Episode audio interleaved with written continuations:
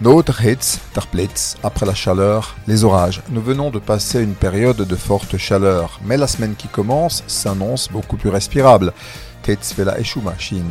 En Alsace, outre la chaleur, nous venons de subir ces derniers jours la pollution atmosphérique, Luftverschmutzung. Dans ce domaine, les mots nous manquent peut-être pour les exprimer en alsacien, qui, rappelons-le, est un dialecte.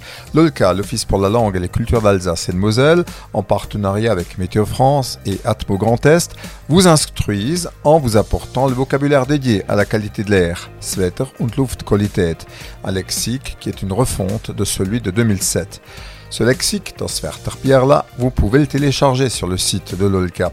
Bien sûr, je ne vous imagine guère me dire Atmo Grand Est en alsacien. Pour la peine, écoutez Verband für Überwachung und Luftreinigung im Großer Osta.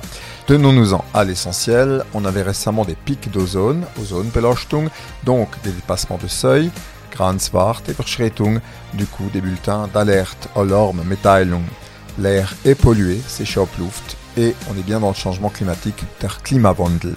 Alors pour vous familiariser avec ce vocabulaire technique et scientifique, lisez le lexique dédié de l'OLCA, mais la bonne nouvelle c'est que les restrictions et les plans de zone ont été levés. Marken en frische Luft. Bonne semaine